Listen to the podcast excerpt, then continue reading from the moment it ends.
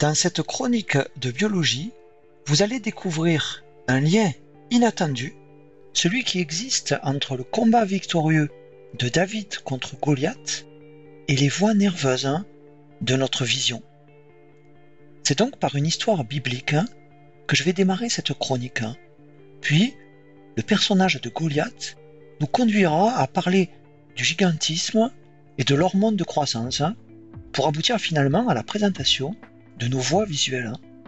Et à l'issue de cette chronique, vous comprendrez pourquoi le jeune David l'emporta face au gigantesque Goliath. L'histoire biblique que je vais vous rappeler est racontée dans le premier livre de Samuel, présent dans l'Ancien Testament, et cette histoire est relatée aussi dans le Coran. Elle se serait passée au XIe siècle avant Jésus-Christ, dans le Proche-Orient. Les Israélites, avec à leur tête le roi Saül, sont alors en guerre contre les Philistins, un peuple venu des côtes de la mer Égée et installé en Canaan, dans l'actuelle bande de Gaza, près de la rive orientale de la mer Méditerranée. Les troupes d'Israël et celles des Philistins se font face sur les pentes de la vallée des Térébintes, qu'on appelle aussi en hébreu la vallée d'Ela. Cette vallée doit son nom à la présence d'une variété de pistachiers térébintes du nom de Pistachia palestina. Cette vallée d'Ela a une importance stratégique parce qu'elle constitue un carrefour entre la plaine littorale de la Méditerranée, à l'ouest, et les monts de Judée, à l'est. Chaque matin et chaque soir, un guerrier philistin du nom de Goliath sort des rangs de son armée pour provoquer en combat singulier un soldat d'Israël. Or ce Goliath est un géant d'environ 2,90 m de haut, protégé par une lourde côte de mailles et il est armé d'une impressionnante lance et d'une lourde épée. À sa vue, les Israélites sont évidemment saisis de crainte et nul n'ose relever le défi. À 20 kilomètres à l'ouest de la vallée des Térébintes se situe la ville d'Ephrata qui correspond aujourd'hui à la ville de Bethléem. Dans cette ville vit Isaïe, un homme âgé qui est le père de huit fils, et le dernier de ses enfants s'appelle David. Trois des frères aînés de David ont rejoint les troupes du roi Saül, et David est resté à Ephrata pour garder les brebis de son père. Désireux d'avoir des nouvelles de ses fils partis en guerre, Isaïe envoie David dans la vallée des Térébintes. Et lorsque le jeune David arrive au camp de Saül, il découvre le géant Goliath qui profère, comme chaque jour, injures et défis. Amené sous la tente de Saül, David affirme qu'il est capable de tuer Goliath avec sa lance, exactement comme il l'a déjà fait avec un lion ou un ours qui avait attaqué les brebis de son père. Le roi Saül, quoique sceptique, lui fait alors revêtir sa propre armure, mais peu à son aise, David préfère finalement rester vêtu comme un simple berger. Il ramasse alors quelques pierres bien rondes, puis il avance sans crainte vers Goliath et lui annonce qu'il le tuera avec la seule aide de Dieu. Il court alors vers le géant et lance avec sa fronde une de ces pierres qui atteint Goliath en plein front. Et le géant philistin qui terrorisait le peuple d'Israël s'écroule alors sur le sol. David se saisit alors de l'épée de Goliath avec laquelle il lui tranche la tête qu'il va ensuite montrer triomphalement à son camp. Les Philistins, voyant que le plus vaillant d'entre eux vient de trouver la mort, s'enfuient sous les assauts des Israélites. Hein. Et cette victoire du jeune David contre le gigantesque Goliath à l'aide d'une seule pierre hein, résonne depuis ces temps anciens comme la victoire possible du faible contre le fort. Les géants comme Goliath ont toujours inspiré notre imaginaire. Hein. On les retrouve dans la mythologie grecque ou bien dans les contes de notre enfance. Ce sont des personnages de légende qui suscitent à la fois de la crainte et de l'admiration. Mais les géants ne sont pas seulement des créatures imaginaires. Hein. Les géants existent et certains ont même été très connus. Ainsi, le géant américain Jackie Earl, un acteur du cinéma muet, qui fut exhibé pendant 14 ans par le cirque Barnum dans les années 1930, mesurait 2 mètres 30 Et Robert Vatloff, avec ses 2 mètres 71, détient le record de taille. Hein. Mais il mourut à l'âge de 22 ans d'une banale infection du pied. Ces deux géants étaient atteints, comme Goliath, d'acromégalie, et plus précisément d'acromégalo-gigantisme. C'est en 1886 que Pierre-Marie, un médecin neurologue français, fait la première description clinique des modifications morphologiques liées à l'acromégalie. Et cette maladie portera plus tard le nom de maladie de Pierre-Marie. Le terme d'acromégalie, introduit par Pierre-Marie, a été construit à partir de deux mots grecs. Acros signifie extrémité et mégalos signifie grand. L'acromégalie est en effet une maladie caractérisée par un agrandissement des extrémités.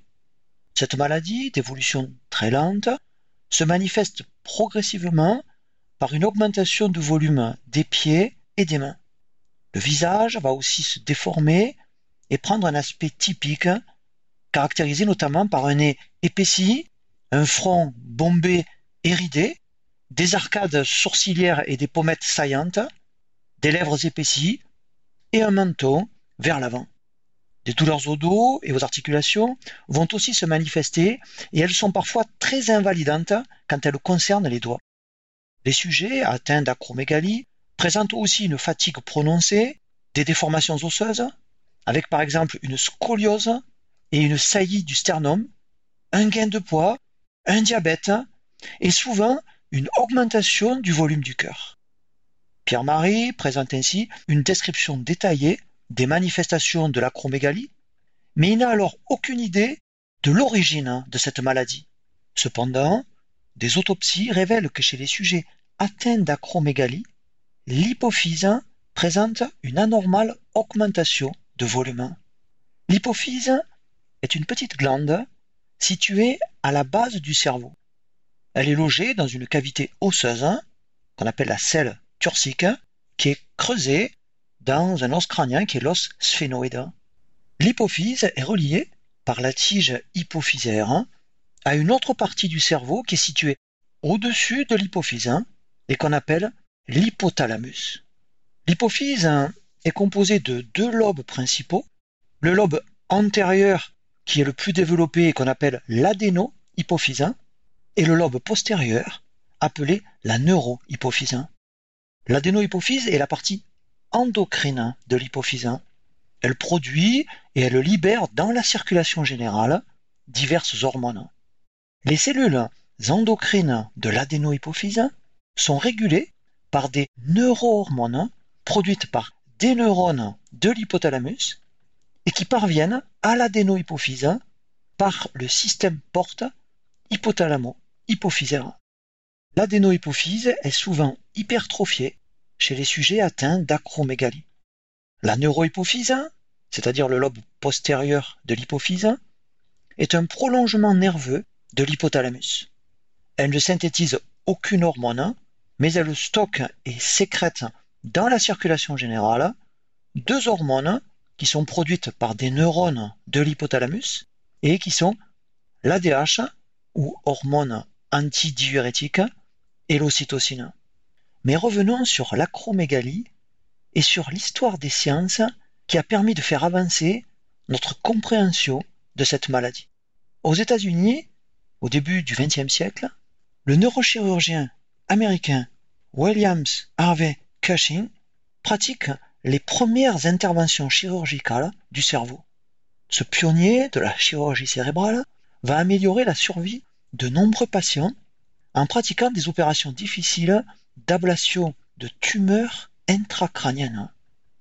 Et il va notamment permettre d'établir une relation entre tumeurs hypophysaires et acromégalie. Ainsi, entre 1909 et 1911, il opère des sujets souffrant d'acromégalie en réalisant une ablation de leur adénohypophyse hypertrophiée. Et ces interventions vont faire régresser les signes d'acromégalie. Notons que le nom de ce neurochirurgien, Cushing, est associé à sa plus célèbre découverte, le syndrome de Cushing, caractérisé par une activité excessive des glandes surrénales. Le syndrome de Cushing est souvent dû à une tumeur hypophysaire qui conduit à une hyperstimulation des corticosurrénales, lesquelles glandes produisent alors de façon excessive une hormone appelée le cortisol. Mais pour comprendre l'acromégalie, poursuivons notre avancée dans l'histoire des sciences. En 1944, l'Américain Herbert Evans va isoler, à partir d'hypophyse de bœuf, l'hormone de croissance, qu'on appelle aussi la GH ou growth hormone. L'hormone de croissance est une des hormones produites par l'adénohypophyse. L'adénohypophyse est en effet constituée par plusieurs types de cellules endocrines, comme par exemple les cellules gonadotropes qui produisent la FSH et la LH, ces deux hormones stimulant ensuite les gonades ou glandes sexuelles.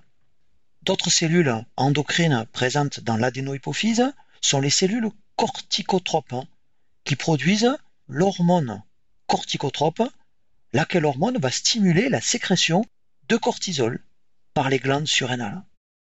Parmi les cellules endocrines de l'adénohypophyse, on trouve aussi des cellules somatotropes qui produisent l'hormone de croissance, la GH. En 1963, la physicienne américaine Rosalind Yalow, en collaboration avec Solomon Berson, réalise le dosage dans le sang de l'hormone de croissance et cette méthode de dosage va permettre à Rosalind Yalow d'obtenir en 1977 le prix Nobel de médecine. Le complexe hypothalamus-hypophysaire peut être subdivisé en axes qui contrôlent différentes glandes. Par exemple, l'axe gonadotrope va contrôler l'activité des gonades. Et je vais vous présenter ici l'axe somatotrope. Le premier étage de l'axe somatotrope est constitué par l'hypothalamus, lequel libère deux neurohormones dans le système porte hypothalamo-hypophysaire. Ces deux neurohormones, dont les effets sont opposés, vont permettre de réguler précisément la quantité d'hormones de croissance, c'est-à-dire de GH, libérées par les cellules somatotropes.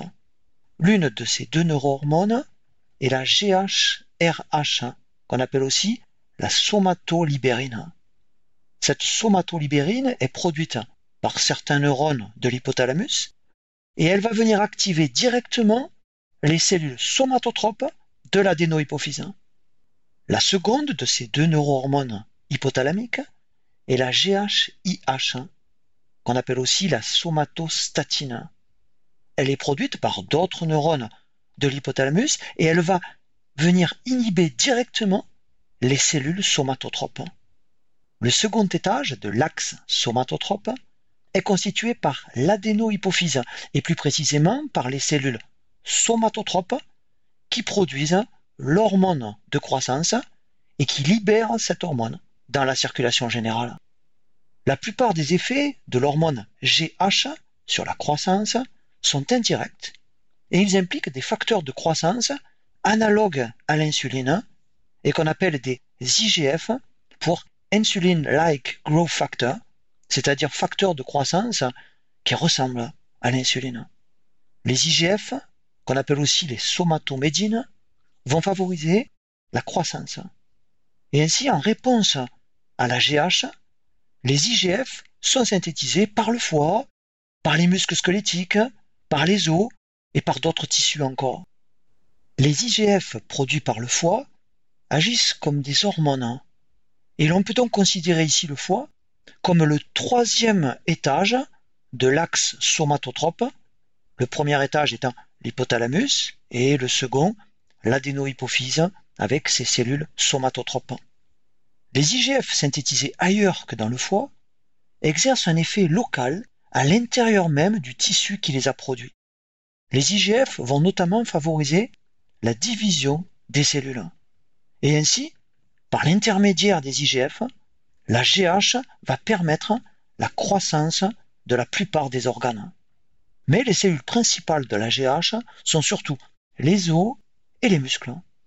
Les épiphyses sont les extrémités des os longs et la GH va entraîner, par l'intermédiaire des IGF, la croissance des os longs en stimulant l'activité du cartilage des épiphyses.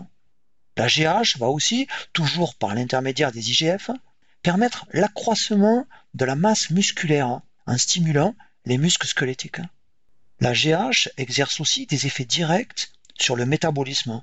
Par exemple, la GH favorise la lipolyse des triglycérides dans les cellules adipeuses et elle favorise aussi la glycogénolyse dans le foie. Ces effets métaboliques de la GH vont contribuer à augmenter le taux sanguin d'acide gras et de glucose pouvant être utilisés ensuite comme source d'énergie. Pendant l'enfance, puis pendant l'adolescence, la GH va permettre la croissance. Puis, lorsque la croissance est terminée, la GH continue d'exercer des effets puisque nous avons vu qu'elle a aussi un rôle métabolique important. Chez l'enfant, si la production de GH est insuffisante, il sera atteint de nanisme. Mais si la production de GH est au contraire excessive, il sera atteint de gigantisme, la GH, par l'intermédiaire des IGF, agissant sur les cartilages épiphysaires qui sont alors en pleine activité. On parle dans ce cas d'acromégalo-gigantisme. C'est le cas de Goliath ou des géants célèbres évoqués précédemment. Chez l'adulte, les cartilages des épiphyses sont soudés et la croissance en hauteur du corps est donc terminée. L'hypersécrétion de GH à l'âge adulte est alors responsable de l'acromégalie.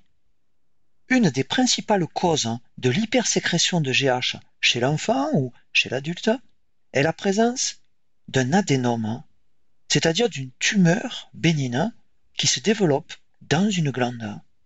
Dans la plupart des cas d'acromégalie, l'adénome est localisé dans l'adénohypophyse et il touche plus précisément les cellules somatotropes qui sont alors plus nombreuses et plus actives, ce qui va conduire à la libération de quantités excessives de GH dans le sang.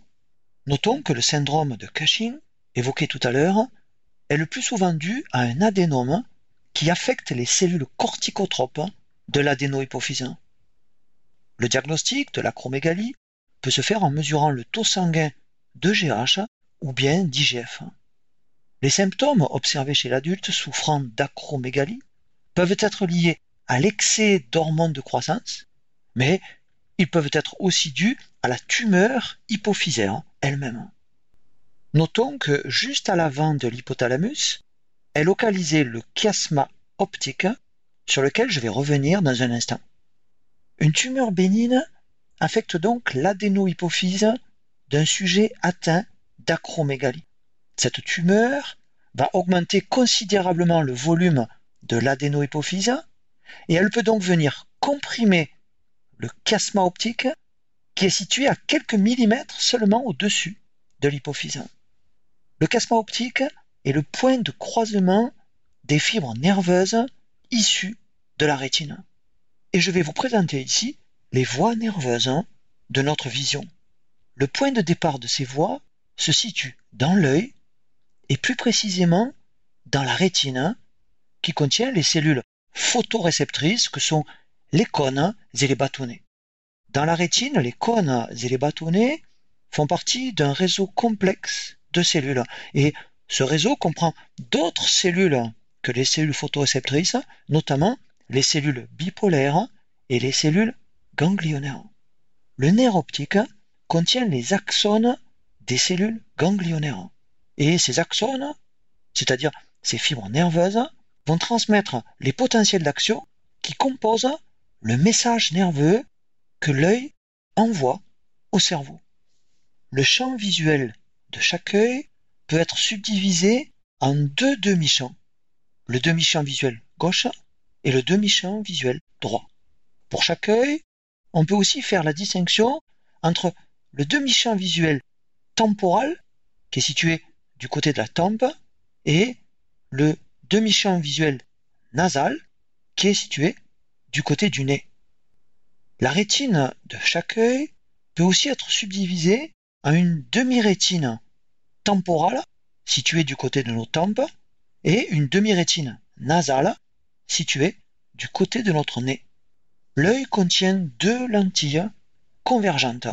La cornée, qui est située en avant de l'œil, et le cristallin, qui est situé en arrière de la cornée. Ces deux lentilles concentrent les rayons lumineux sur la rétine. Et exactement comme une lentille optique, l'œil va inverser l'image d'un objet situé dans le champ visuel. Cette inversion étant à la fois dans le sens haut-bas et gauche-droite. Et ainsi, les objets qui sont situés dans le demi-champ visuel temporal vont se projeter sur la demi-rétine nasale. Et les objets qui sont situés dans le demi-champ visuel nasal vont se projeter sur la demi-rétine temporale. Pour simplifier, un côté de rétine reçoit les informations qui parviennent du côté opposé de son champ visuel. Les axones des cellules ganglionnaires vont de la rétine jusqu'à un relais cérébral situé dans le thalamus.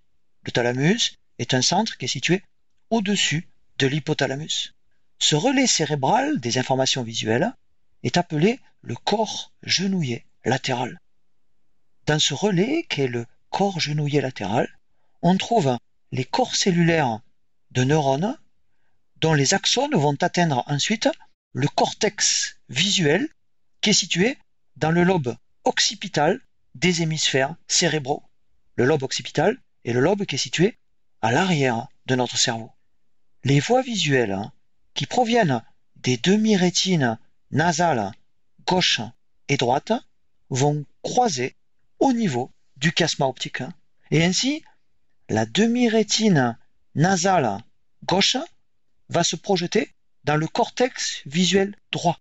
Et la demi-rétine nasale droite va venir se projeter dans le cortex visuel gauche.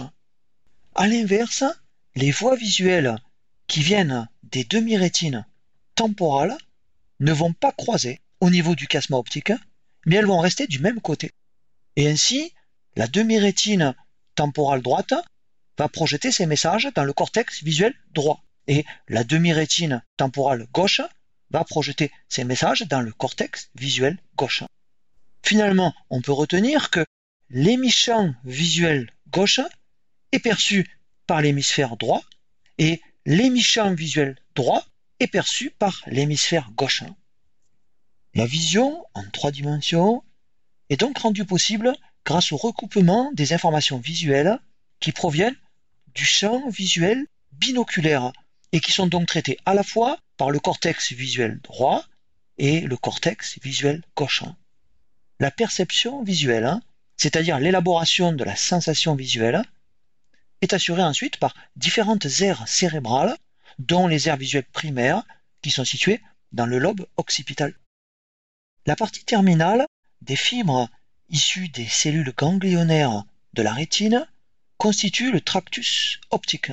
Et de chaque côté, on a un tractus optique qui va s'étendre du chiasma optique jusqu'au corps genouillé latéral. On appelle radiation optique les faisceaux d'axones qui proviennent des neurones du corps genouillé latéral et qui se terminent dans le cortex visuel situé du même côté que le corps genouillé latéral.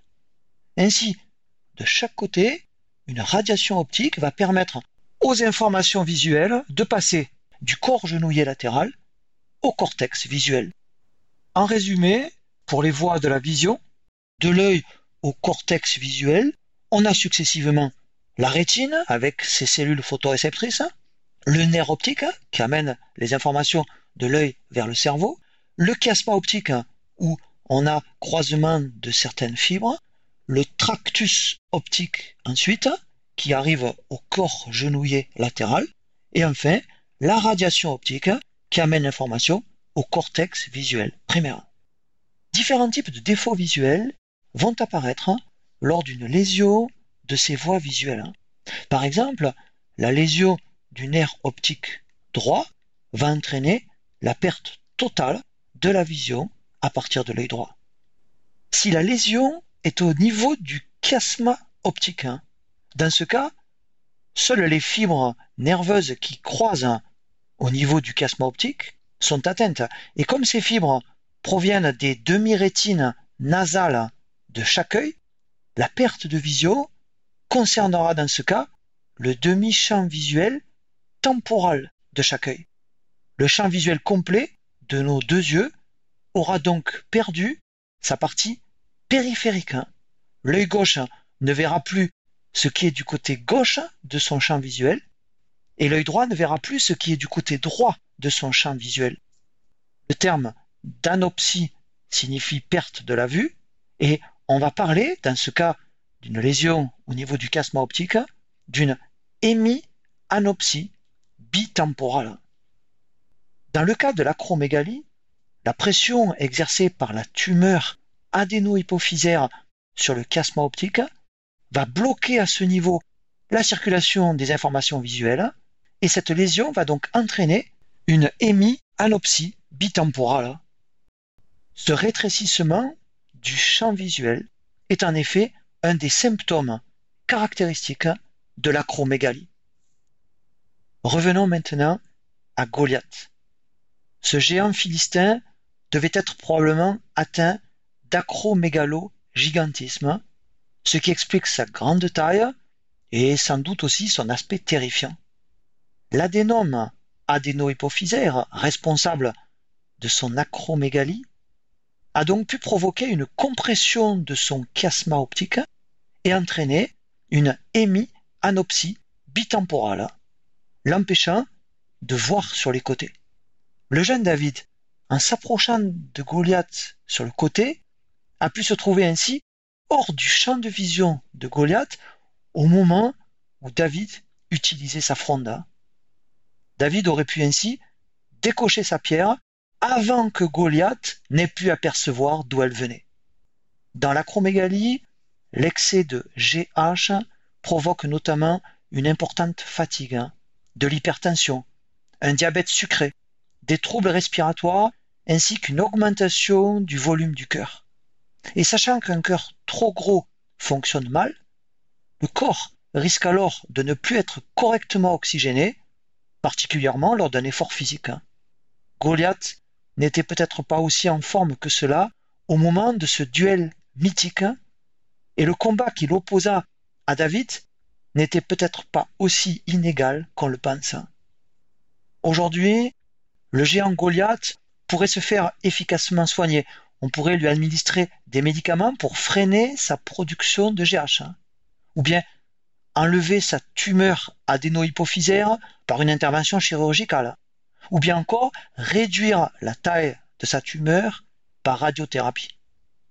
Si le traitement a été effectué seulement à l'âge adulte, ce serait toujours un géant terrifiant, mais on aurait pu, par ces techniques médicales, le rendre plus en forme et améliorer sa vision.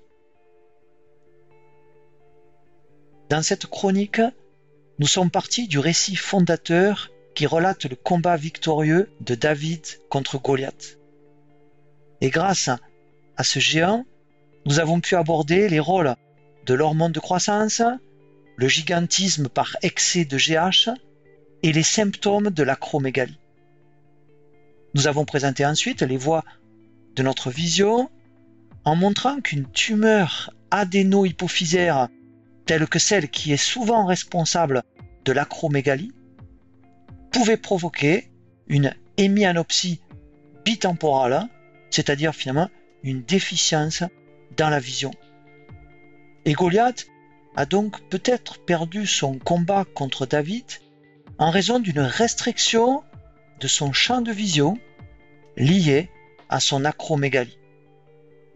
Mais ces données médicales qui permettent de revisiter l'histoire biblique de David contre Goliath n'enlèvent rien au courage et à l'exploit de David qui ignorait bien sûr tout ce que je vous ai raconté dans cette chronique.